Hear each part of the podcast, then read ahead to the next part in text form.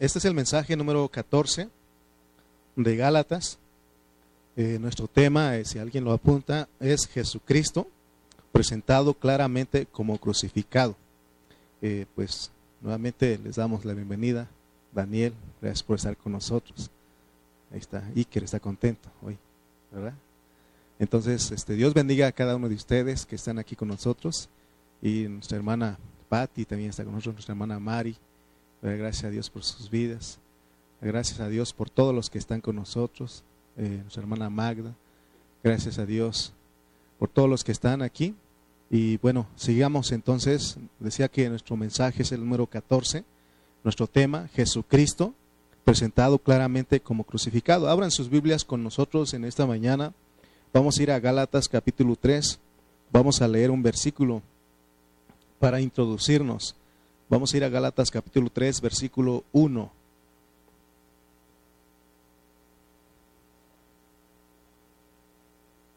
Gálatas capítulo 3, versículo 1. Leamos todos, dice este versículo. Repitan después de mí. Oh Gálatas insensatos. ¿Quién os fascinó para no obedecer a la verdad? A vosotros ante cuyos ojos Jesucristo fue ya presentado claramente entre vosotros como crucificado? Pablo le está haciendo una pregunta a los Gálatas. Y, es que él, esta palabra insensato, hemos dicho que significa tonto, necio. ¿Quién es una persona necia? El que quiere seguir en lo que, ¿verdad? No es correcto, ¿no? Entonces Pablo les ha hablado de esa manera y les hace una pregunta si porque los Gálatas dejaron de seguir la verdad y dice que él les dice, ¿qué pasó con ustedes si ante ustedes Jesucristo ya fue presentado claramente como crucificado? Entonces eso es lo que vamos a centrarnos en esta mañana, pero recuerden que el versículo que hemos estado tomando para hablar es Gálatas 2.20. Espero que ustedes se lo hayan aprendido de memoria, pero más que de memoria es a saber aplicar este versículo porque dice el 2.20, con Cristo estoy juntamente crucificado y ya no vivo yo, mas vive Cristo en mí. Y lo que ahora vivo en la carne, lo vivo en la fe del Hijo de Dios, el cual me amó y se entregó a sí mismo por mí. ¿Se lo aprendieron o no? ¿No? ¿O no han estudiado conmigo? ¿Verdad? Se dan cuenta que no estamos, Pablo dijera aquí, oh tultitlenses insensatos. Dije Pablo, eh, yo no, no les dije eso. Si él estuviera aquí, él, nos diría a nosotros. Pero espero que en la próxima ustedes este, están estudiando con nosotros. Eh, siempre recomendamos que cuando usted, antes de que ustedes vengan, lean, por ejemplo, desde un día antes o desde la mañana, hoy en la mañana puse, pero ahí en Facebook le ponemos el versículo que toca, corresponde a la enseñanza y ustedes pueden leer unos versículos antes, unos versículos después, para que puedan entender lo que estamos hablando. Gálatas 2.20, eh, Pablo está hablando de que si nosotros tratamos de vivir una vida que agrada a Dios por medio de nuestro propio comportamiento, entonces nosotros no necesitamos al Cristo crucificado. Y los Gálatas lo estaban haciendo. Ellos estaban tratando de guardar la ley, ser buenas personas de tener un buen carácter. O sea, mi esposa empezó diciendo que ella, ¿verdad? Su carácter, ¿no? Entonces yo creo que cada uno de nosotros tenemos nuestro carácter, nuestro temperamento, y a veces nosotros queremos tratar de, o, tratamos de mejorar ese, ese, ese carácter, ese temperamento. Si nos damos cuenta que no nos está ayudando, tratamos de nosotros y aún pensamos que eso agrada a Dios, pero nosotros no vamos a poder lograrlo. Mientras más usted trate de ser paciente, ¿qué va a pasar? Más impaciente va a ser usted. Es más, usted puede ponerse ley y decir, ahora, este día me voy, a levantar y nadie me va a hacer enojar. Ay, quiero ser paciente. y le hacen algo, ah, quiero ser paciente. No, hasta uno le arde, va, ah, quiero, dije que voy a ser paciente, ¿no? Ahí está uno y, y de repente se te olvida y, o no, no lo puedes porque se hace más fuerte el pecado que está en ti. ¿Y, y cuál paciente? Impaciente. ¿Verdad? A lo mejor nada más mi esposa y yo estamos luchando por, con eso. Pero se dan cuenta que los Gálatas estaban tratando de ser buenas personas guardando la ley. Y hay muchos hermanos que están queriendo hacer eso. Entonces, si nosotros queremos vivir la vida de la iglesia, entonces por demás murió Cristo. Por demás Él fue crucificado. Por eso Pablo les dijo, en otra versión dice, ay Gálatas, qué tontos son ustedes. Hasta parece que estuvieran embrujados, hechizados. Alguien les, les aventó un huevo ahí donde viven o algo así, ¿no? alguien les hizo brujería porque no entienden ustedes. Es lo que él está diciendo. No, no, no logran ustedes captar lo que Dios quiere. Dios no quiere nada de ustedes. ¿Y qué hace el hombre? Quiere hacer algo. Ahorita vamos a centrarnos en eso. Y entonces, ¿y qué hicieron ellos de acuerdo a este versículo 1 de Gálatas 3? Ya no obedecieron a la verdad. Nosotros tenemos que aprender algo que cada, cada epístola, cada versículo tiene un, algo que es la verdad. Por ejemplo, en Efesios, la verdad es Cristo y la iglesia. Pero en este contexto, ¿cuál es la verdad que dejaron de seguir los Gálatas? ¿Cuál creen ustedes? ¿Qué es lo que abandonaron los, los Gálatas? ¿Qué es lo que ya no siguieron? Al Cristo crucificado. Esa es la verdad ahí.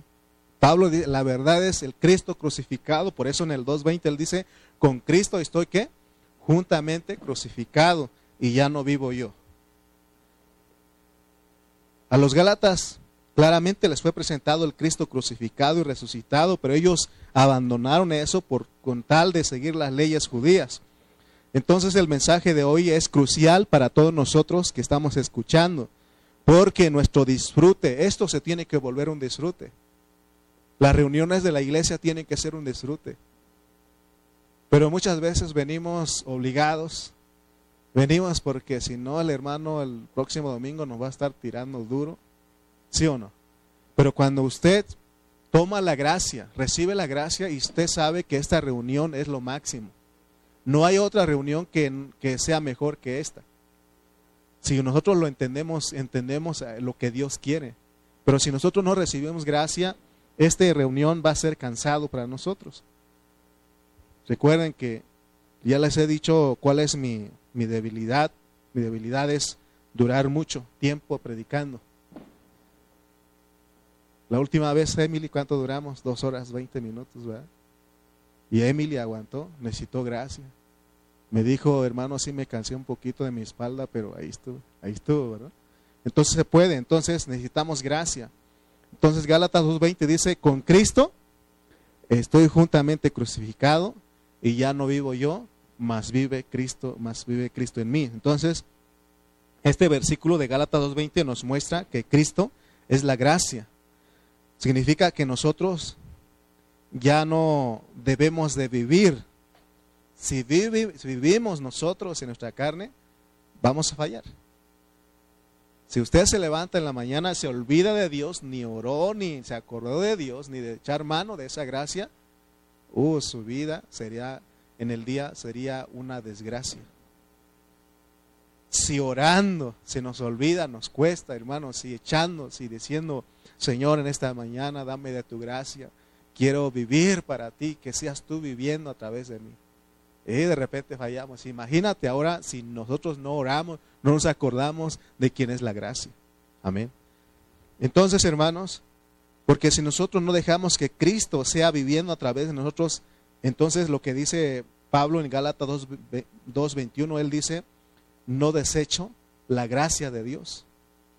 Entonces podemos estar desechando la gracia. Entonces, la declaración de Pablo de estar con Cristo juntamente crucificado quiere decir que es, o más bien significa que nuestro yo tiene que ser negado. Tiene que ser negado y que lo que vivimos en la carne lo debemos vivir en la fe del Hijo de Dios, porque se acuerdan ustedes que les dije que hoy hemos estado hablando de que cuando Cristo viene a nosotros, no elimina nuestra carne, seguimos teniendo nuestra carne. Nos necesita Dios. Él dice que vengamos con nuestros cuerpos en esta, a esta reunión. Tenemos que ir a hablar la palabra de Dios a otros. Necesitamos, Dios necesita aún este cuerpo, aunque tiene pecado, lo Dios lo necesita. Pero Él nos da una clave para que nosotros podamos vivir. Amén. Recuerden, hermanos, que eh, Dios para nosotros tiene, nos, tiene una dádiva y una recompensa para las personas. La dádiva, que es un regalo, es que Dios ya te salvó, que Dios ya nos dio su vida. Ya no vamos al lago de fuego por el simple hecho de creer en Él. Pero ahora también Él ofrece algo más, que es una recompensa.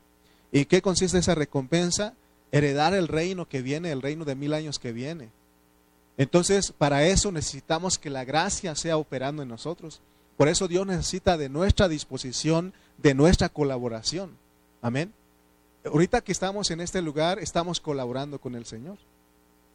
Amén. Eso es lo que Dios quiere de nosotros, que vengamos dispuestos a recibirlo de Él.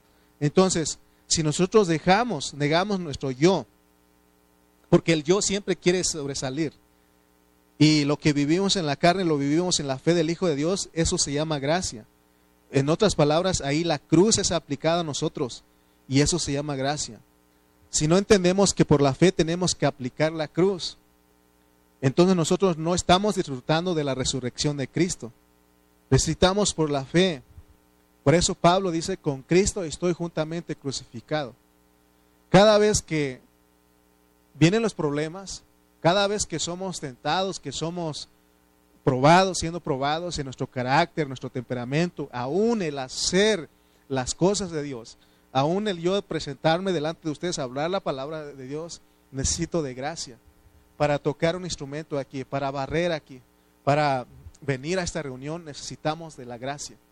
Necesitamos de la gracia, necesitamos aún considerarnos muertos, estar crucificados con el Señor porque Podemos venir a este lugar sin ninguna disposición, sin ningún disfrute de, esta, de lo que Dios nos está dando. Entonces, no perdamos de, de, vista, hermanos, que Gálatas es para sacarnos de una religión. Todos los hermanos que están llegando a nosotros, siempre les recuerdo que esta vida no es una religión. Si te preguntan a, ti allá afuera, te dicen, ¿en qué religión ahora estás?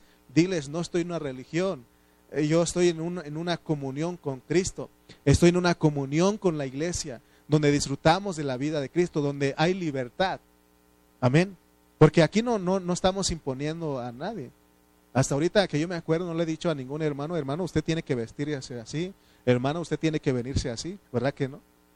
Sino que aquí somos libres. Aún la, hora de llegar aquí, muchos hermanos, tampoco les digo, sí pongo la, la, hora porque tienen que saber, ¿verdad? Pero todos tenemos, tenemos la libertad, ¿sí o no? ¿Sí o no? Entonces, ¿por qué? Porque si pongo ley, el primero que se va a molestar soy yo, porque veo que todos están llegando, son impuntuales, ¿sí o no? Pero entonces, pero Dios nos ha enseñado que esto no es una religión, no es una religión. Tampoco volvamos esto una desgracia, ¿verdad? Tenemos nosotros, hermanos, que, que entender que Dios nos quiere sacar de una religión, para eso es esta epístola de Gálatas. ¿Para qué? para introducirnos a una persona viviente, para que nuestros niños, nuestros jóvenes, también ellos disfruten. Porque el mundo ofrece muchas cosas para ellos. El mundo está a la expectativa, tiene muchísimas cosas, muchísimas cosas donde quiere arrastrar a nuestra juventud.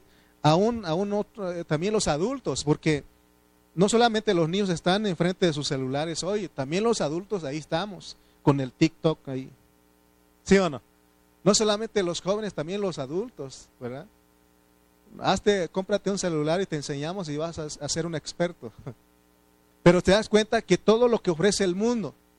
Entonces tenemos que recordar, hermano, porque si nosotros vivimos, venimos a la reunión, pero vivimos una apariencia, nada más venimos los domingos, estamos aquí, y pero el resto de la semana no dedicamos ningún tiempo para Dios, entonces eso es religión. Amén. ¿Se me explico? Eso es religión, eso es ser religioso. Porque nada más te presentas el domingo, pareces un pan de Dios. Y ya en la semana, un pan duro ahí, echado a perder ahí. Entonces, hermanos, necesitamos ver, pues, porque Gálatas aquí tenemos que eh, aprender que nos enseña a no obrar por nuestra propia cuenta, sino tenemos que dejar que la gracia de Dios sea la que opere en nosotros y haga las cosas por nosotros. Pablo dijo, él, porque yo pudiera decirle a ustedes como Pablo, él decía, antes yo he trabajado más que todos ellos porque él predicaba la palabra, pero él se acordaba y decía, no yo, sino la gracia de Dios conmigo.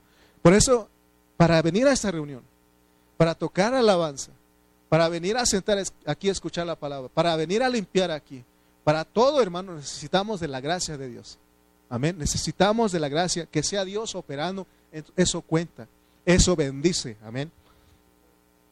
Ahora fíjense que decíamos en Gálatas 2.20 que Pablo decía, con Cristo estoy juntamente crucificado, ya no vivo yo, mas vive Cristo en mí. Y lo que ahora vivo, o sea que no es fácil entender a Pablo. ¿Quieres que viva Pablo o no quieres que viva? Sí, porque por un lado dice, ya no tienes que vivir, pero por otro lado dice, tienes que vivir, ¿sí o no? Entonces, veamos hermano, necesitamos poner atención y orar al Señor porque no es fácil entender el hablar de Pablo, por eso Pedro, el, apóstol Pedro lo, lo advirtió. Y él, mismo reconoció que lo que Pablo escribió dice que habían algunas cosas difíciles de entender, las cuales los indoctos los e inconstantes tuercen. Y también, como también las otras escrituras para su propia perdición. Entonces podemos torcer el, hablar de Pablo. Entonces, si nosotros no ponemos atención a, a Gálatas 2.20, podemos decir, entonces estoy muerto. ¿Sí o no? Dios ya lo hizo todo. Jesús ya hizo todo, entonces estoy muerto. Pero también dice que Romanos 12.2, perdón, uno que les, les puse en la mañana a algunos en el grupo de WhatsApp, es de que ahora dice que ruega que presentemos nuestros cuerpos en sacrificio vivo, ¿sí? Amén. Entonces necesitamos entender el hablar de Pablo, porque de acuerdo a Gálatas 1.6, dice, mire lo que dice Gálatas 1.6, porque es fácil alejarse de la gracia y predicar otro evangelio diferente. Mire lo que dice Gálatas 1.6.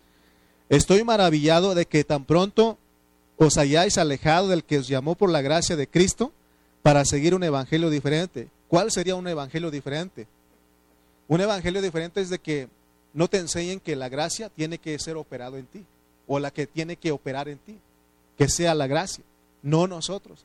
Cualquier cosa, hermano, cualquier cosa que hagamos en la vida de la iglesia, la gracia, la gracia. Por ejemplo, eh, eh, la gracia en Corintios nos habla de aún de, del dar, de ofrendar, de dar nuestros diezmos, tiene que ser la gracia. Porque dice que y poderoso es Dios para que abunde en vosotros toda gracia, para que tengan lo suficiente para que puedan dar. O sea que es en gracia todo. Gracia, el gracia, gracia, gracia. Recuerden esto, no vamos a salir de aquí hasta que aprendamos que debe ser gracia. Amén tengamos cuidado porque hay muchos grupos hoy día hablando eh, de todo esto que estamos hablando en sus opiniones, teniendo su propia interpretación de la Biblia. Si, ustedes se dan cuenta, lo que hemos tratado de hacer aquí es hablar bajo el contexto bíblico, siempre usar la palabra para decir lo que Dios dice, no lo que yo pienso. Amén. Por eso nosotros tenemos que saber que hay engaño respecto a lo que estamos hablando. ¿Cómo veníamos en la iglesia tradicional? En la iglesia tradicional hacían cosas para alcanzar el favor de Dios. Eso es un evangelio diferente. ¿Algunos de ustedes tuvieron que caminar de rodillas hacia cierto lugar para por un este familiar enfermo, por alguna cosa? Disculpen ustedes mi ignorancia, pero hace algunos años atrás estaba en la escuela y yo no sabía precisamente en estas fechas. Eh, había un lugar que se llama San Dieguito, allá por Morelia, Michoacán, y íbamos ahí con los compañeros de la escuela y de repente volteé y vi a gente de rodillas. Yo pensé, en mi, era una feria ahí, pero ahí en la calle iba la gente. Entonces yo pensé, en mi ignorancia, que estaban en una competencia, a ver quién quién avanzaba más rápido. Y me puse, hermano. Ahí andaba yo también. No, iba otro amigo conmigo, me regañó, me levantó de ahí. No hagas eso. Ellos están haciendo esto para lograr un favor. Eh, no sé cómo se llama eso. Eso, ¿verdad? Eso que dijo el hermano. Entonces, se dan cuenta que eso hace la gente para lograr un favor. ¿Será que eso es lo que Dios pide? Él dice que Él ya lo logró todo, solamente necesitamos creer. El otro día que estábamos en la oración le decía a los hermanos, había un centurión que, le dijo, que le dijo al Señor Jesús que tenía a su hijo, a su criado enfermo. Y Jesús dijo, vamos a tu casa. Y el centurión dijo, no, no soy digno de que entres en mi casa, solamente di la palabra. Él le creyó, dice, entonces dice que no, dice Jesús, no había visto tanta fe como en este hombre, no había encontrado tanta fe como este hombre. Entonces se dan cuenta que nosotros tenemos que creer lo que Él es, en gracia lo hace. Amén. Entonces, hermanos, necesitamos, hermano, centrarnos en lo que Dios quiere para no enseñar otra cosa, es lo que estamos tratando de hacer o lo estamos pidiendo a Dios. Nosotros necesitamos esta epístola de Gálatas porque, ¿saben qué? Hace en el año 50, 56 o 49 ahí, lo que estamos hablando, en ese año estaba sucediendo esto que estamos hablando en Gálatas. ¿Y quién creen ustedes que estaba distrayendo a los Gálatas a que fueran tras un evangelio diferente, que es tratar de hacer obras para agradar a Dios? ¿Quién creen ustedes que les estaba llevando a eso? ¿Quién creen ustedes? ¿Perdón? Los fariseos, pero un poquito más atrás, el mismo diablo. ¿Quién es el que está todo el tiempo tratando de estorbar a los cristianos a que no vayamos tras lo que Dios quiere? El diablo. Ese mismo diablo que los engañó a ellos allá en ese tiempo es el mismo que está operando en las iglesias hoy. Es el mismo que está distrayendo a los, a los cristianos en ese tiempo y nos quiere desviar a otro evangelio. Amén. Vean ustedes, abran sus ojos y vean, hay muchos, conocemos a familiares, amigos que son cristianos y escuchen a ellos, hermano, cómo es que ven la vida de la iglesia. Ellos, yo mismo hace un tiempo atrás creía que si uno guardaba, trataba de hacer lo que Dios dice en su palabra, uno se va a ganar el cielo. Pero mientras más uno, trata de hacer las cosas, no las puede hacer. Trata, si tienes una debilidad, algún vicio, trata de hacerlo, trata de dejarlo, no lo vas a hacer. No lo vas a poder. En el mensaje anterior les hablaba, por ejemplo, tenemos cosas bien serias en nuestras vidas. Hay vicios en nosotros, hermanos, cada uno de nosotros sabemos. Y mientras más tratamos de que de dejar de hacer esas cosas, más se hace grande. ¿Y qué es lo que se necesita? La gracia. Necesitamos creer lo que dice Pablo, que estamos con Cristo juntamente crucificado. Creer en eso, hermano. Amén. Entonces, los Gálatas, ellos, Pablo les dijo, cuando ellos se desviaron del Evangelio, del Cristo crucificado que Pablo les presentó, ellos, dice, él mismo dice, oh Gálatas insensatos, Gálatas tontos. Ellos, hermanos, se volvieron tontos, los, los, hechizaron, los embrujaron para no obedecer a la verdad. Es lo que Pablo está diciendo.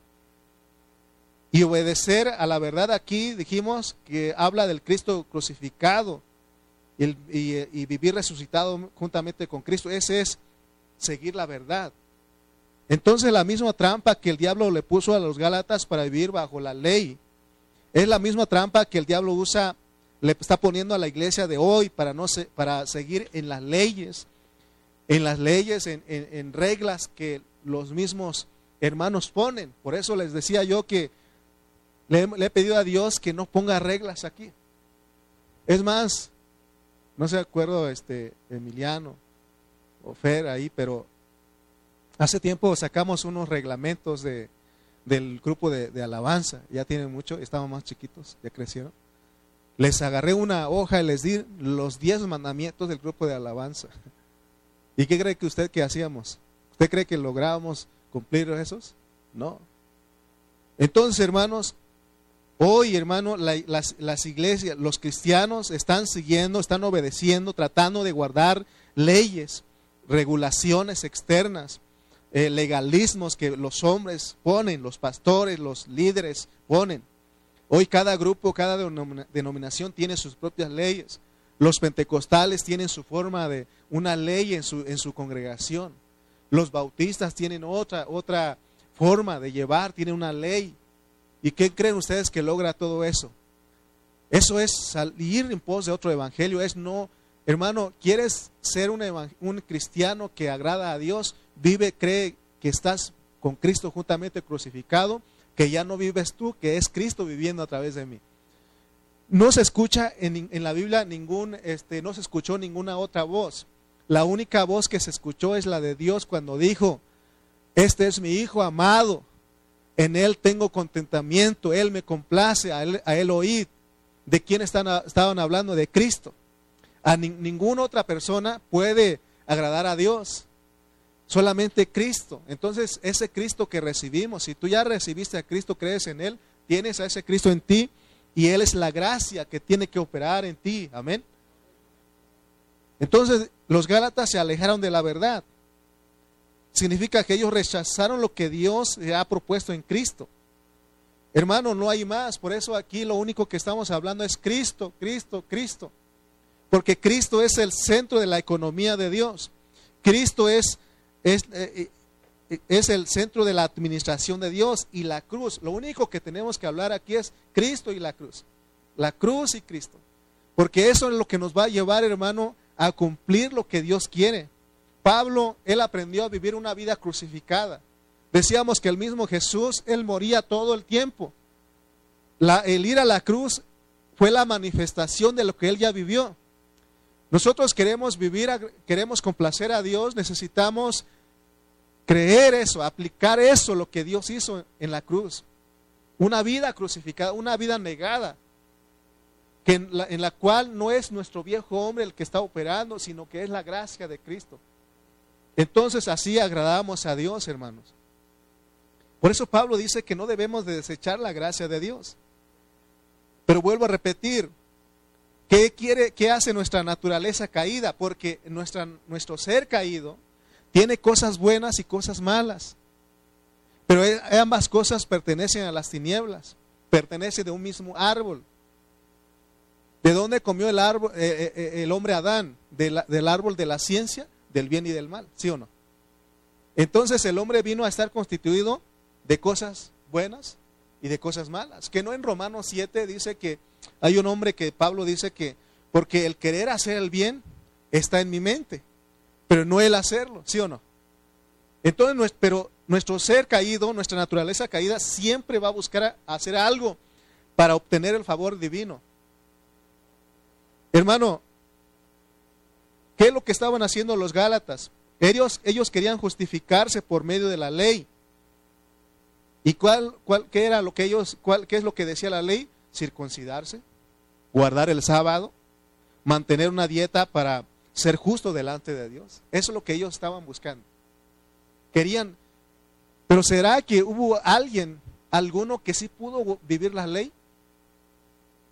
Santiago mismo dice que si cumple las nueve, pero fallas una, eres transgresor de todo. ¿Sí o no? Que no el joven rico dijo, he guardado los mandamientos todos los días de mi juventud. Y Jesús le dice, anda, vende lo que tienes, repártese a los, a los pobres. ¿Qué le pasó? Se puso triste porque, hermano, nadie puede cumplir la ley. Amén. Nuestro ser caído no es para que guarde la ley, es más, nosotros sabemos, yo mismo lo he cometido. Voy en la autopista, 90, ahí dice 90 kilómetros por hora. ¿Cuánto creen ustedes que va el hermano Lalo manejando? 120, 180. Pero nos pasamos, ¿sí o no? O alguien será que 90, ahí, ¿no? 90, 90, 90, 90, que no salga de ahí. ¿Verdad que no se puede? Hermana Lore, ella va a 140.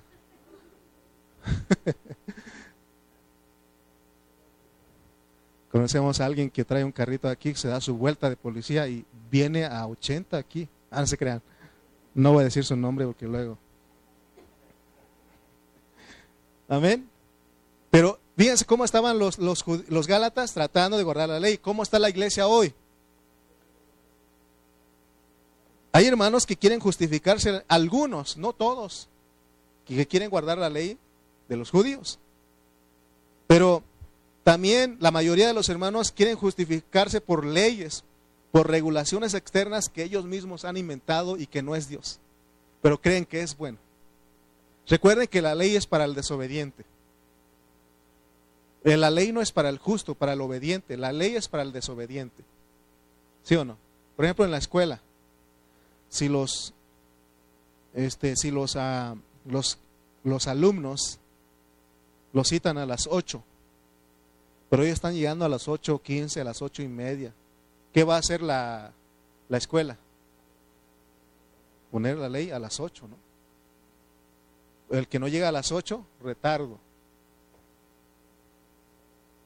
¿Se dan cuenta? Pero el que lleve, pero hay, hay, este, hay alguien que no necesita la ley, necesita, eh, llega a las 8, llega antes, ¿verdad? Pero entonces se dan cuenta, hermano, que la ley es para el desobediente. Pero había, hay, y siempre en la iglesia va a haber gente que va a tratar de guardar la ley, ya sea la ley judía o la ley que la misma iglesia o los mismos líderes ponen. Por ejemplo, en las iglesias tradicionales hay iglesias que dicen, las hermanas que no se pongan pantalón, ¿verdad? ¿Han escuchado ustedes eso? Las hermanas no tienen que maquillarse. Me acuerdo de lo que dijo el hermano ahí, no lo digo mejor. Otros dicen no cortarse el cabello. Ahí así fui duro un tiempo con los hermanos ahí. No cubrirse la cabeza. Otros dicen no celebrar la Navidad porque es diabólico. ¿Sí o no? Hay muchas cosas, muchas regulaciones que ponen. Y yo me estaba escribiendo eso, pues se dan cuenta que nada más a la mujer le ponen todo. ¿Sí o no? ¿Y al varón qué? O sea, no, no hay nada para el varón, ¿verdad que no? Más para la mujer. Que no se ponga pantalón, que no se maquille, que quede como muertita mejor. ¿Sí o no? Y ahí están las regulaciones. Que se ponga falda, que todo eso, ¿sí o no? Y para el hombre, casi no, ¿verdad? Lo mismo cuando pasó cuando llevar, llevaron a la adúltera, a la mujer adúltera a, Jesús. Ahí la, llevan, la llevaban arrastrada, arrastrando. Y le dijeron, esta mujer hallamos en, en pleno acto de adulterio. Y uno dice, ¿y el hombre dónde está? ¿Sí o no? Pero Luego les explicamos por qué, por qué nada más a la mujer. Si nosotros, hermanos, decimos que la mujer no se ponga pantalón, que no, que no se maquille, que no se corte el cabello, que, se tiene que cubrir la cabeza y que, que todos no celebramos Navidad, ni cumpleaños, ni nada de eso, eso es buscar justificarse a través de cosas que no son Cristo. Son cosas en las cuales Dios ni va a juzgar en lo que Dios iba a juzgar a los cristianos es el no vivir, juzgar y castigar es el no vivir la vida del Cristo crucificado y resucitado. De eso Dios sí te va a juzgar. Amén. Entonces se dan cuenta que tenemos que ser libres. El otro día les dije que somos libres. Amén. Gracias a Dios que me ha dado ese entendimiento, me está mostrando cómo es que tenemos que vivir la vida de la iglesia. Por eso a ningún hermano señalo. Amén no tratamos, sino que la gracia de Dios sea siempre recibiendo a los hermanos de la manera que Dios recibe. Entonces, la cruz es bien importante, hermano, para los cristianos. Porque el Señor Jesucristo fue a la cruz. Y miren lo que dice Gálatas 2.20, leamos otra vez. Con Cristo estoy juntamente crucificado. vean ustedes cómo está escrito. Les pregunto a ustedes, a todos los que saben, este, es gramática, ¿verdad? Este, ¿En qué tiempo está cuando dice Pablo, con Cristo estoy juntamente crucificado? Presente, ¿verdad? Aunque Cristo ya fue crucificado, pero Pablo decía, con Cristo estoy juntamente crucificado. Y ya no vivo yo. Está hablando, o sea que nosotros, Cristo ya lo hizo, pero ahora tenemos que aplicarlo eso en nuestras vidas. Decía mi esposa, ella abrió y decía es que yo quería ser perfeccionista y yo le decía a ella, pues ni tú eres, ni tú eres perfeccionista, ¿verdad que no? ¿Verdad? Y ella me está diciendo, espérate llegando a la casa. Porque hay muchos hermanos que son perfeccionistas o quieren ser perfeccionistas, pero pregunto, ¿será que sí son perfeccionistas? ¿Verdad que no? Entonces, hermanos, ante toda esa situación, necesitamos aplicar a nuestra vida el Cristo crucificado. Porque si tú eres, buscas perfección en todas las cosas, vas a sufrir mucho. Aún en eso tienes que aplicar el Cristo crucificado. Si te vienen a ofender, si te vienen, si te insultan, ¿qué tienes que hacer ahí? Aplicar el Cristo crucificado. Porque de otra manera vas a perder. No vas a ganar. Cuando vamos a nuestro trabajo y nuestros compañeros empiezan a, y sabiendo que somos cristianos y empiezan a, a burlarse de nosotros porque así pasa vas con tus familiares y saben que eres cristiano, te van a provocar. Te van a decir, ándale, tómate uno. Tómate uno porque yo vi a tu pastor también tomarse uno. Así me dijeron una vez. Ándale, tómate uno, no pasa uno, nada. Yo vi a tu pastor tomando ahí uno. Y, ya lo dice uno, y sí es cierto, ¿verdad? O están en unas pláticas de doble sentido ahí, la única manera de, que nosotros no participemos ahí es aplicar el Cristo crucificado en nuestra vida. Amén. Entonces, pero hay una enseñanza que dice que Cristo es nuestro sustituto, que el Señor ya fue a la cruz y nosotros ya no tenemos que morir en la cruz, porque el Señor ya murió por nosotros. Así dice una, una enseñanza, pero, y sí es verdad, pero pero Pablo dice aquí, hablando en tiempo presente, ¿sí o no? O sea que sí fue el Señor, ya fue y murió por nosotros, pero dice Pablo que íbamos nosotros ahí con Él. Amén. Esta, doctrina de sustitución hace que muchos hermanos sigan pecando, porque ellos dicen, bueno, Cristo ya hizo todo, no, ya no hay problema entonces puedo yo vivir como sea porque ya fui salvo por siempre. Pero Pablo dice aquí, con Cristo estoy juntamente crucificado y ya no vivo yo. Amén. Porque siempre está tu viejo hombre ahí, está tu carne ahí, ahí está.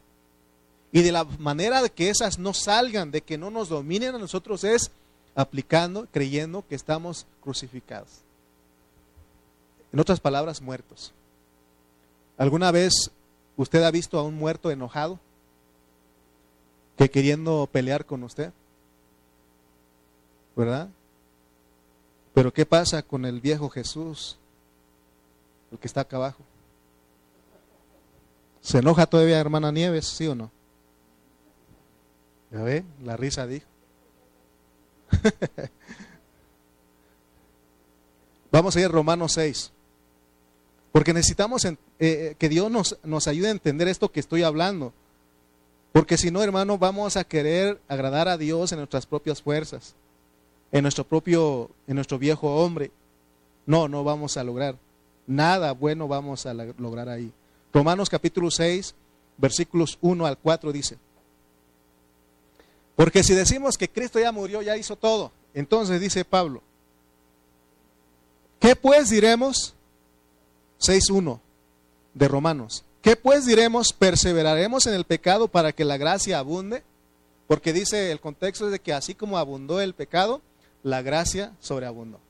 Entonces ellos dijeron, ah, bueno, si es así, pues hay que pecar, hay que hacer males para que nos vengan, para que nos vengan bienes. Dice Pablo, ¿qué pues diremos? ¿Perseveraremos en el pecado para que la gracia abunde? En ninguna manera, porque los que hemos muerto al pecado, ¿Cómo viviremos aún en Él? ¿Cuándo fue que morimos? Cuando Cristo murió. Ahí vamos con Él. Amén. Dice el 3, ¿o no sabéis que todos los que hemos sido bautizados en Cristo Jesús, hemos sido bautizados en su muerte? La manera de que nosotros identificarnos con eso fue cuando fuimos al bautismo. ¿Se acuerdan de su bautismo, el día de su bautismo ustedes? En ese día nosotros fue nuestra sepultura, ahí dijimos, ahí creímos lo que pasó con el Señor en la cruz, morimos con Él al meternos en el agua, morimos con él, pero no nos quedamos ahí. ¿Alguien, cuánto tiempo te dejaron ahí en el agua? ¿O todavía estás ahí? ¿Verdad que no? Lo sacaron inmediatamente, ¿por qué? Porque necesitamos vivir para Cristo. Esa es nuestra vida en resurrección. Amén. el versículo 4. Porque somos sepultados juntamente con Él para muerte por el bautismo, a fin de que como Cristo resucitó de los muertos por la gloria del Padre, así también nosotros andemos en vida nueva. Entonces, entendamos algo aquí. El bautismo es nuestro funeral y el salir del agua es nuestro es estar en resurrección. Amén. Pero eso es un símbolo de lo que se hizo. Es creer lo que hizo Cristo en la cruz, de que Él murió, pero que resucitó. Esa es la vida que nosotros tenemos que vivir. Esa es la fe, hermano. Para vivir en resurrección no necesitas hacer nada, solamente necesitas creer. Entonces, opera esa gracia en ti. Aquí no es como se dice en el dicho, ¿no? El dicho dice que Dios dice, ayúdate que yo te ayudaré. No, ese, aquí no aplica eso. Aquí no aplica eso. Porque Dios es el que hace todo. Amén.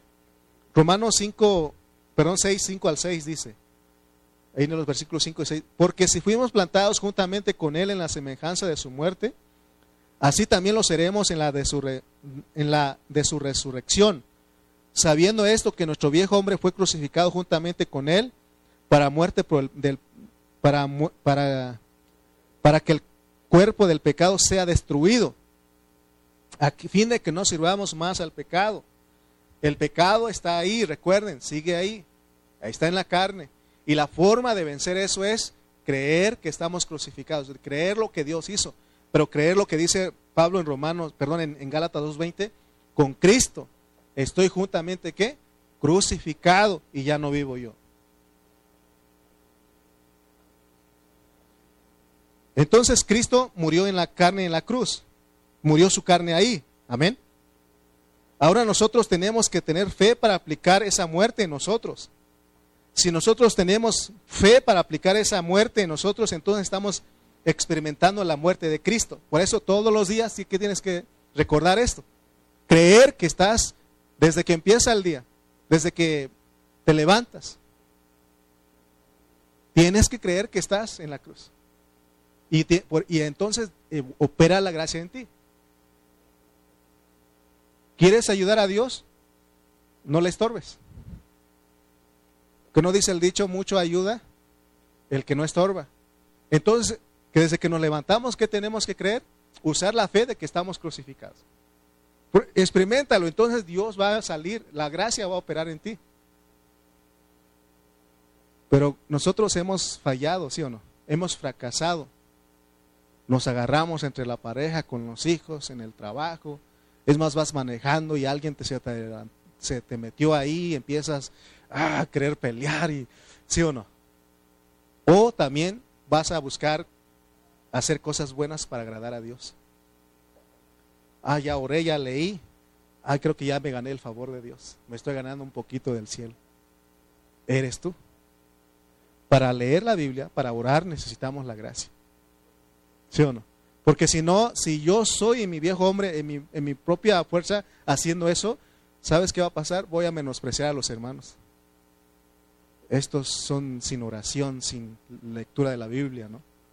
Porque ese es el viejo hombre. Cuando hace algo, se cree espiritual y quiere sobresalir, quiere llamar la atención. Pero la gracia no. Es algo espontáneo en ti. Es algo espontáneo, algo que sale de ti por la gracia que está operando. Por eso nosotros necesitamos creer eso, mis hermanos. Amén. Entonces, si nosotros tenemos fe para aplicar esa muerte en nosotros, entonces estamos experimentando la muerte de Cristo. Pero si nosotros no tenemos la fe de creer que nos morimos en el viejo hombre junto con Cristo, entonces no estamos experimentando la cruz. No estamos experimentando el negar nuestro yo, ni para crucificar nuestra carne, se necesita tener la fe suficiente. ¿Por qué no hemos vivido una vida cristiana gloriosa, maravillosa, donde Cristo se vea? Es porque, hermano, no tenemos la suficiente fe. Amén. Cuando el Señor dijo, cuando la Biblia dice, cuando el Hijo del Hombre venga, hallará fe en la tierra. Hoy tenemos que orar y decir, Señor, aumenta nuestra fe. Y la fe también viene por el escuchar la palabra. Dice la Biblia que la fe viene por el oír la palabra. Si ustedes están escuchando en esta mañana y creen lo que Dios está diciendo en su palabra, ustedes reciben fe. Y ustedes van a ir y cada vez que se presente cualquier situación, estoy crucificado. Pero también estoy en resurrección. Amén, porque yo entiendo de esta manera, cuando se te viene, te enfrenta un problema a ti, te provocan, estoy juntamente crucificado con Cristo. No peleas tus derechos. Pero al mismo tiempo sale una palabra de gracia. Porque dice que la blanda respuesta aplaca la ira, ¿sí o no?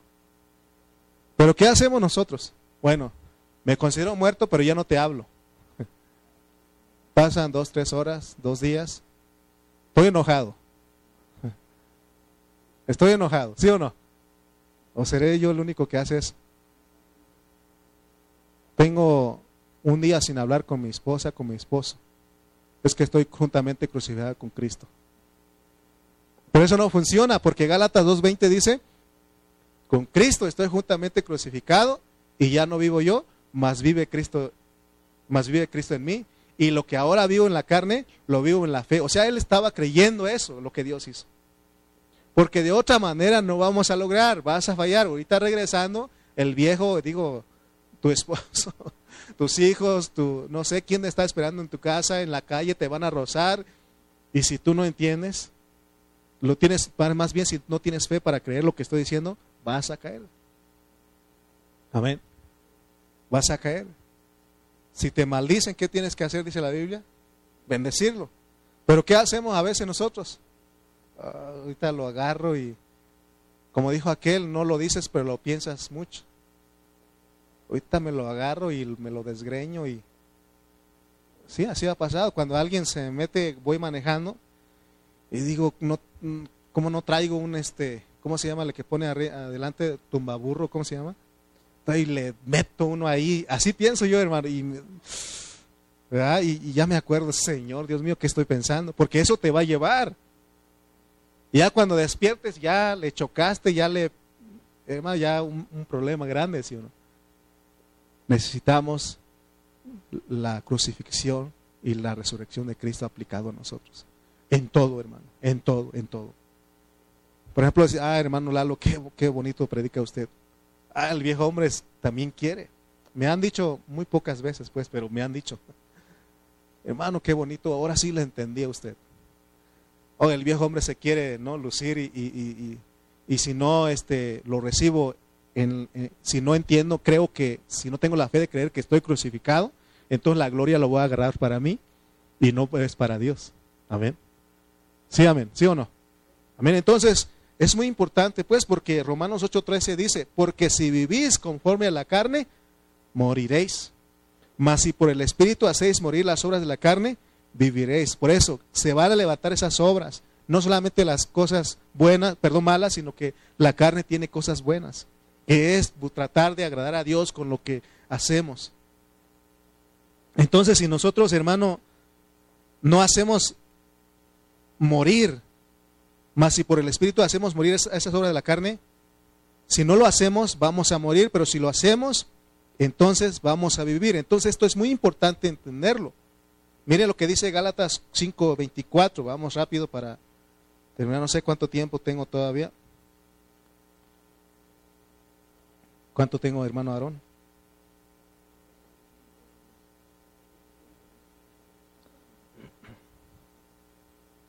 5.24 de Gálatas.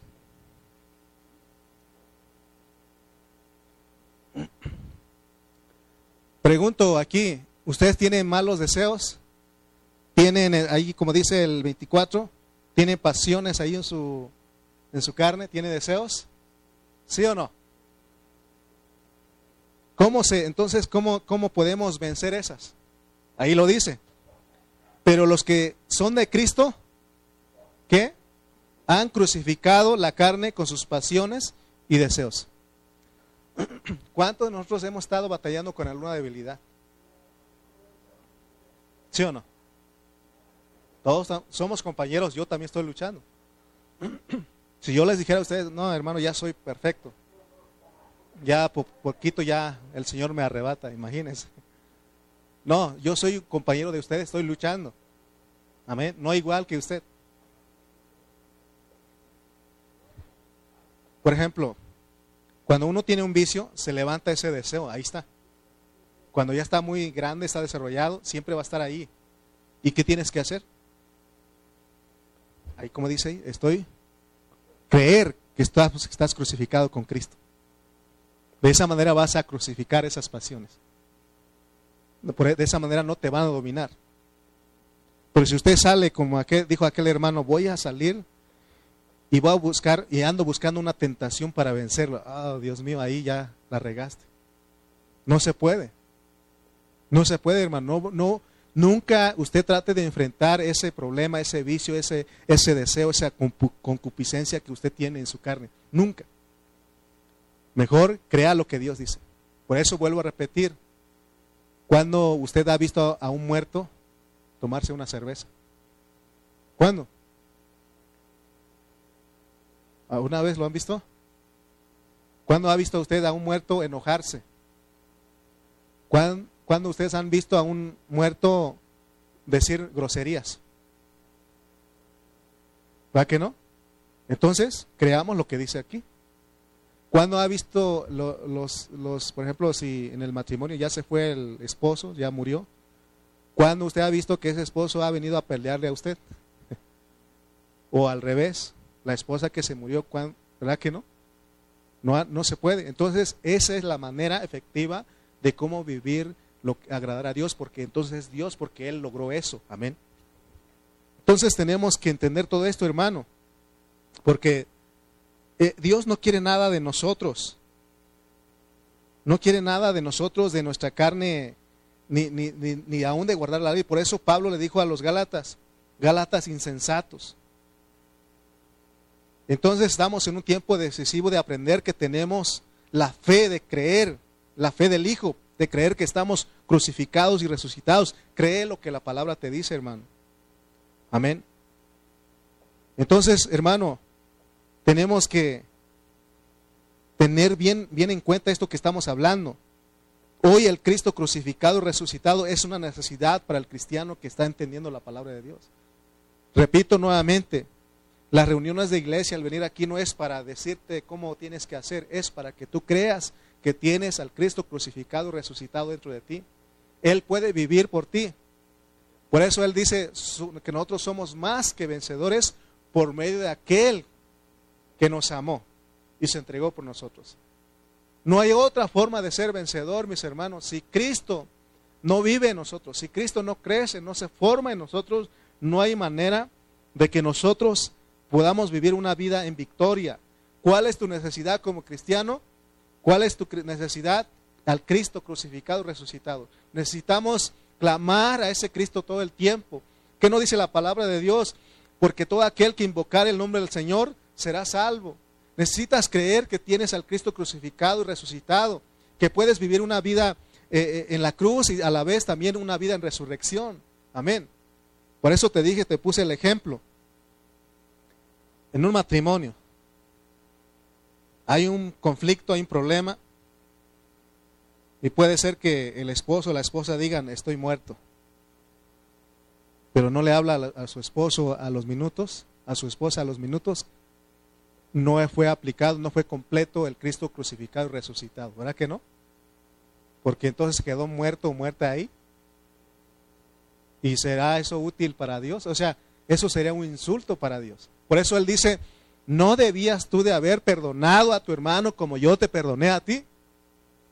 Y va a ser grande el castigo, porque nosotros, bueno, me hizo y mejor que no me hable.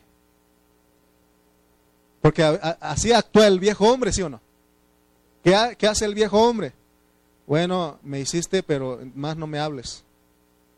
Cada quien por su lado, ¿sí o no? Cada quien por su lado, y si es el matrimonio, tú duermes en tu habitación, yo en mi habitación. Y podemos durar, hermano, días sin hablarnos. Pero entonces no has entendido a Dios. Por eso Él te recuerda, te dice, no debías tú haber perdonado a tu hermano como yo te perdoné a ti, porque tu esposa, tu esposo, ¿qué es? Es tu hermana, tu hermano, ¿sí o no? O nada más somos capaces de perdonar a los hermanos que están fuera de nuestro matrimonio, círculo matrimonial. Porque a veces así pasa, ¿no? Perdonamos, somos pacientes con los demás, pero con el que vivimos, con el que dormimos, con la que dormimos, a veces no somos pacientes. Tenemos que aplicar la cruz de Cristo aquí, mis hermanos. Amén. Entonces recuerden que no nos quitaron la carne, ahí sigue. Pero tenemos que creer que esa carne tiene que ser crucificada. El yo tiene que ser negado. Y si nosotros logramos ah, vivir, creer eso, entonces somos de fe. Porque la Biblia dice que el justo por la fe vivirá. Entonces, Hebreos 11 nos declara a todos los hombres de fe. Ellos, hermano, vivieron, le creyeron a Dios, hermano, ellos confiaron en su palabra y por eso se les reconoce a ellos, amén. Entonces la ofensa más grande que nosotros podemos hacer, hacerle a Dios es tratar de hacer cosas para lograr el favor divino. Por ejemplo, si una hermana no usa maquillaje o no se pone pantalón, este, y piensa que las, al no hacer eso eh, Dios la ve como mejor cristiana, eso está mal, eso es una ofensa para Dios, porque ella puede no quizá no ponerse maquillaje, quizá no ponerse pantalón, quizá no hacer otras cosas, pero si Cristo no es vivido a través de ella, de nada le sirve que no se pinte, de nada le sirve que no se ponga pantalón, porque Cristo no está viviendo a través de ella. Entonces ella no será justificada para ser vencedora. Por eso todas esas regulaciones externas no nos sirven a nosotros. Lo que sirve es que Cristo se esté formando en ti. Que nosotros entendamos que tenemos a ese Cristo crucificado, resucitado dentro de nosotros. Amén.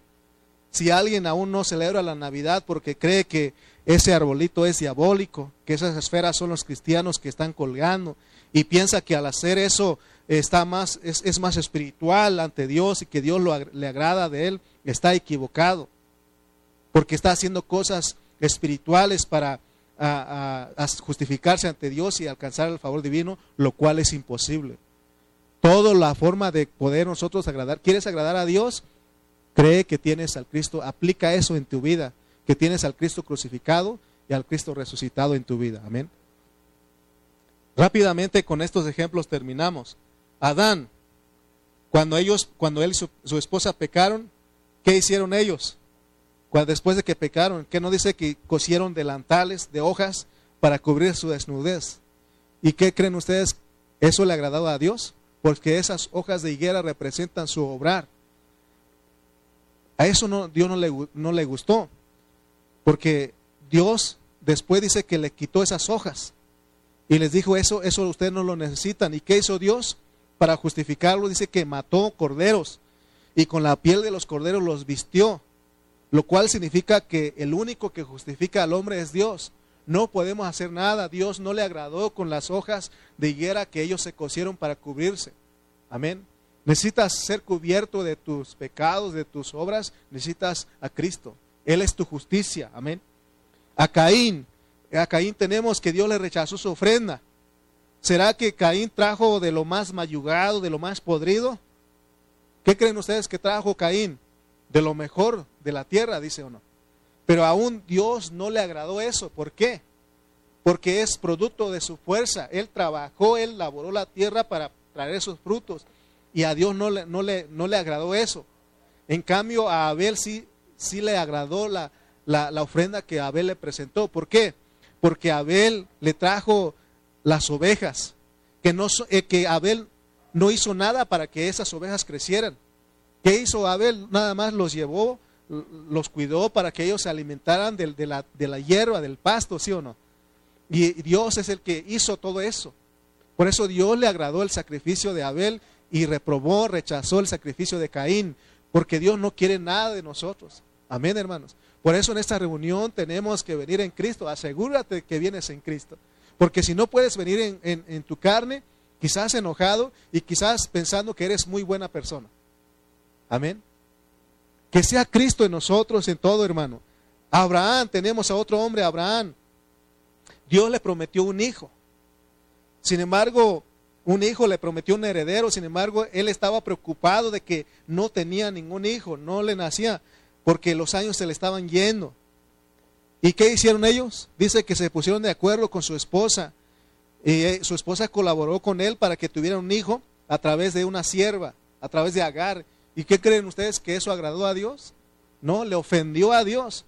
Ellos tenían que creer, confiar en la palabra de Dios que le estaba declarando, hermano. Eso no es fácil. Eso, hermano, mi esposa y yo vivimos eso. Vivimos eso y de repente vemos a unos niños ahí y vamos a, agarrarlos para nuestros hijos, ¿no? Ahí en la calle están unos cinco ahí tirados y vámonos, ¿no? Pero nosotros, hermano, Dios dijo que nos iba a proveer y seguimos creyendo en Él. Pero no es fácil, entonces, porque una vez es, ah, qué habrán tan tonto, ¿no? ¿Por qué nos esperó? Ah, sí, pero no lo estás viviendo. Cuando lo vives, Dios está diciendo que tomes a Cristo crucificado, resucitado para que viva. ¿Y qué estamos haciendo? Como los Gálatas, tontos, porque estamos tratando de hacer otras cosas y Dios no quiere. Amén. ¿Qué, ¿Qué pasó con ellos? Tuvieron un hijo Ismael, que no es producto de la gracia divina, sino sus propios esfuerzos. Entonces la ofensa más grande para Dios es querer encontrar el favor divino por medio de nuestro propio esfuerzo humano. Amén. Por eso Dios me libre, Dios nos libre a nosotros de predicar leyes y legalismos para los hermanos. Lo que se tiene que predicar es la verdad, Cristo y la iglesia, que Cristo se forme en ti. Yo no, ya no quiero decir a los jóvenes, ya no vayas allá, ya no hagas esto, ya me cansé de eso. Le he dicho a los no, no y no. ¿Y qué? Al contrario. Mejor yo oro por los jóvenes, ya, ya entendí. Y les digo, busquen a Cristo. Él es el único que los va a convencer a ustedes. Amén. Termino diciendo que aún Dios habla del hijo pródigo. El hijo pródigo dice que le pidió la mitad de la herencia, se fue y se perdió, lo malgastó. Y dice que estando ahí con los puerquitos ahí, ahí en esa pestilencia, se levantó y reaccionó y dijo, en la casa de mi padre donde yo salí, hay muchas, muchos este, bienes y yo estoy sufriendo acá. Y él, miren, se levantó y dijo, me iré. Y le pediré perdón a mi padre, pero le voy a decir que no me haga uno de sus hijos, sino que me haga uno de sus trabajadores, porque voy a trabajar con él para ganarle su favor. ¿Será que eso le agradó al Padre? Dice que el Padre lo estaba recibiendo. Y él llegó con esas palabras, dijo, Padre, he pecado contra el cielo y he pecado contra ti. Ya no soy digno de, de ser llamado tu hijo. Hazme uno de tus trabajadores, ponme a trabajar ahí, cuidando, no sé, haciendo, no sé, pero ponme a hacer algo, quiero hacer algo para ganar tu favor, porque la regué, este, desperdicié todo lo que tú me entregaste, Señor Padre, y ahora ponme a hacer algo, quiero ganarme el favor divino. ¿Y qué hizo el Padre? ¿Lo puso a trabajar ahí? No, dice, no, no, tú eres mi hijo. ¿Saben qué? Maten el becerro gordo. Vamos a hacerle una fiesta porque este mi hijo estaba muerto, resucitó y vino. Vamos a ponerle el mejor vestido, pónganle anillo, porque él no tiene que hacer nada, solamente tiene que disfrutar. ¿Y qué es lo que Dios está diciendo a nosotros a través de eso? Por eso Él no quiere que hagas nada, porque tu, tu viejo hombre, tu carne, va a siempre querer estorbarte. Va a querer hacer las cosas para ganar el favor de Dios. ¿Habrá alguna cosa que nosotros hagamos que, que ganemos el favor divino de Dios? ¿Habrá alguna cosa? Hermano, Dios quiere que nosotros le creamos que Cristo ya hizo todo, pero creer, como dice Pablo, que con Cristo estamos juntamente crucificados y ya no vivimos nosotros, más vive Cristo en nosotros. Vengamos a las reuniones de la iglesia y disfrutemos. Vive, vive la vida de la iglesia en tu casa, disfruta de la vida. Reprende ese espíritu amargado, a ese espíritu triste. ¿Qué no dice la Biblia? ¿Está alguno afligido? ¿Qué tiene que hacer? Haga oración. ¿Está alguno alegre? Cante alabanzas a Dios. Pero el, pero el, hombre caído siempre, el, viejo hombre siempre va a querer estorbarte para que no disfrutes. Hermano, nosotros venimos a este lugar, tenemos que disfrutar lo que Dios nos da. Que no nos quejamos, ay, que mucho calor. Mucho calor. Y le decía al pastor Cayetano el otro día, hablaba con él, es que hace, hace calor ahí. y los hermanos veo que están quejando del calor. Me dijo, checa cuánto están los aires acondicionados, a ver si así adoran más a Dios. Cuando llegue el aire acondicionado, ¿qué vamos a, más vamos a poner? ¿No? ¿Verdad que hace frío, verdad? Necesitamos un calentoncito.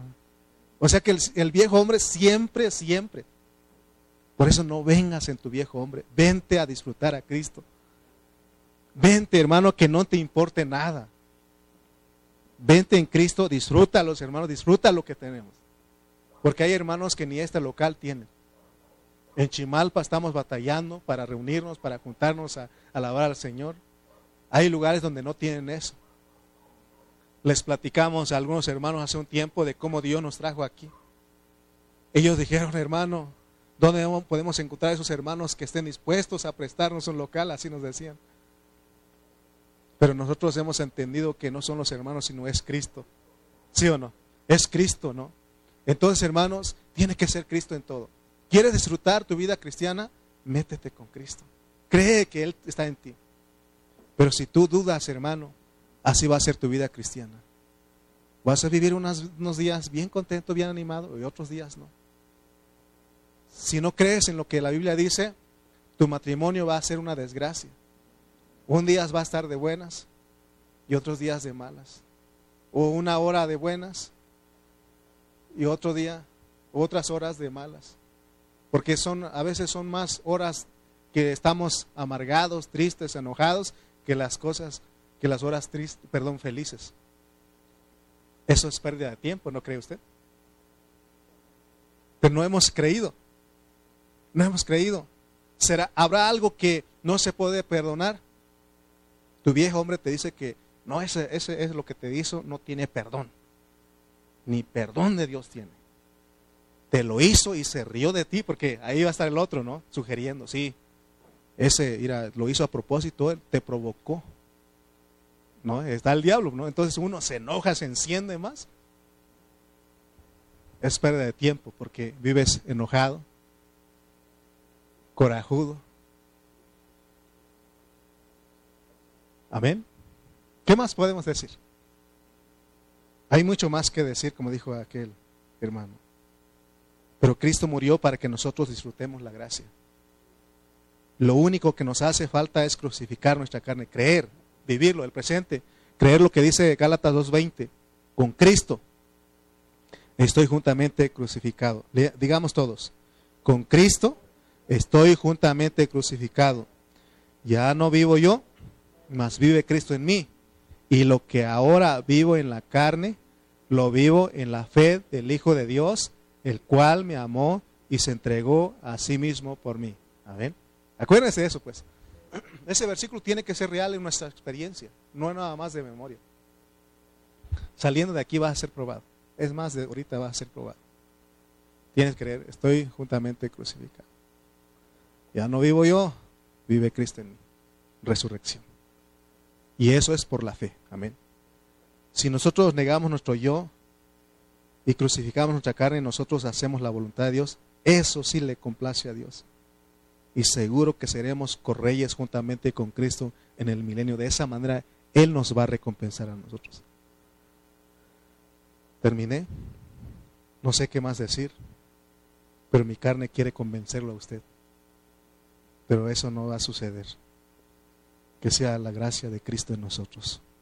Ponte de pie, por favor, póngase de pie.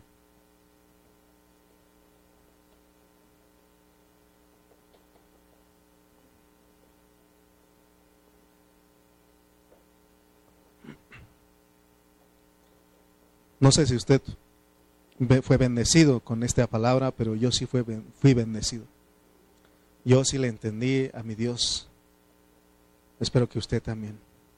Oremos. Padre, te damos gracias por tu palabra en esta mañana.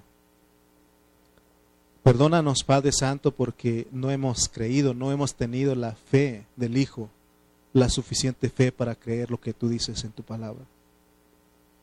No hay otra manera, Señor, de agradarte. No hay otra algún esfuerzo humano que haga posible para agradarte, para complacerte, para vivir tu propósito. Lo único que te complace es la muerte de Cristo. y su resurrección. Y nosotros tenemos que creer que ya fuimos crucificados cuando Él fue crucificado, pero que resucitamos cuando Él resucitó. Y eso hoy, como dice Pablo, tenemos que aplicarlo a nuestra vida.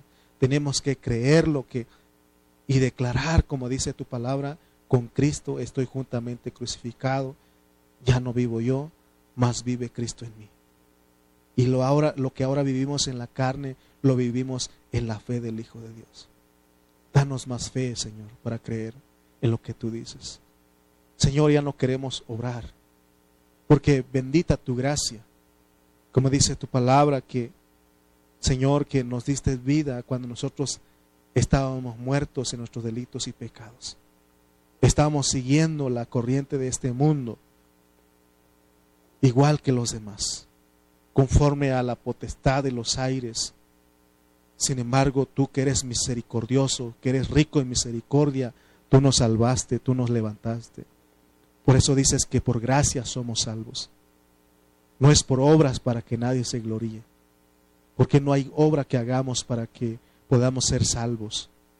Pero también dices tú que fuimos creados, fuimos hechos en Cristo Jesús, creados en Cristo Jesús para buenas obras que Dios preparó de antemano. Significa que ahora, Padre, aún el obrar nuestro tiene que ser, tienes que ser tú. Pero eso no es para ser salvos de nuestra salvación inicial, sino que es para una recompensa. Ayúdanos a entender, pero necesitamos entender esta salvación tan grande. Necesitamos entender que todo lo hiciste tú y que ahora nosotros necesitamos creerlo, tener la fe para creer y aplicar eso en nuestras vidas para vivir una vida victoriosa. Señor, gracias porque estás abriendo nuestro entendimiento. Que vayamos a nuestras casas, a donde quiera que vayamos, que, pero que vivamos crucificados, que creamos. Aún te vamos a fallar, te vamos a fallar, Señor. Pero recuérdanos quiénes somos. Recuérdanos, Señor, de dónde tú nos sacaste. Recuérdanos, Señor, qué es lo que tú has, has hecho en la cruz. ¿Qué es lo que tú has hecho en esa tumba que tú resucitaste al tercer día. Oh Señor Jesús, ayúdanos, sé tú obrando nosotros, sea tu gracia operando nuestras vidas. Gracias en esta hora, en el nombre de Jesús. Amén y amén.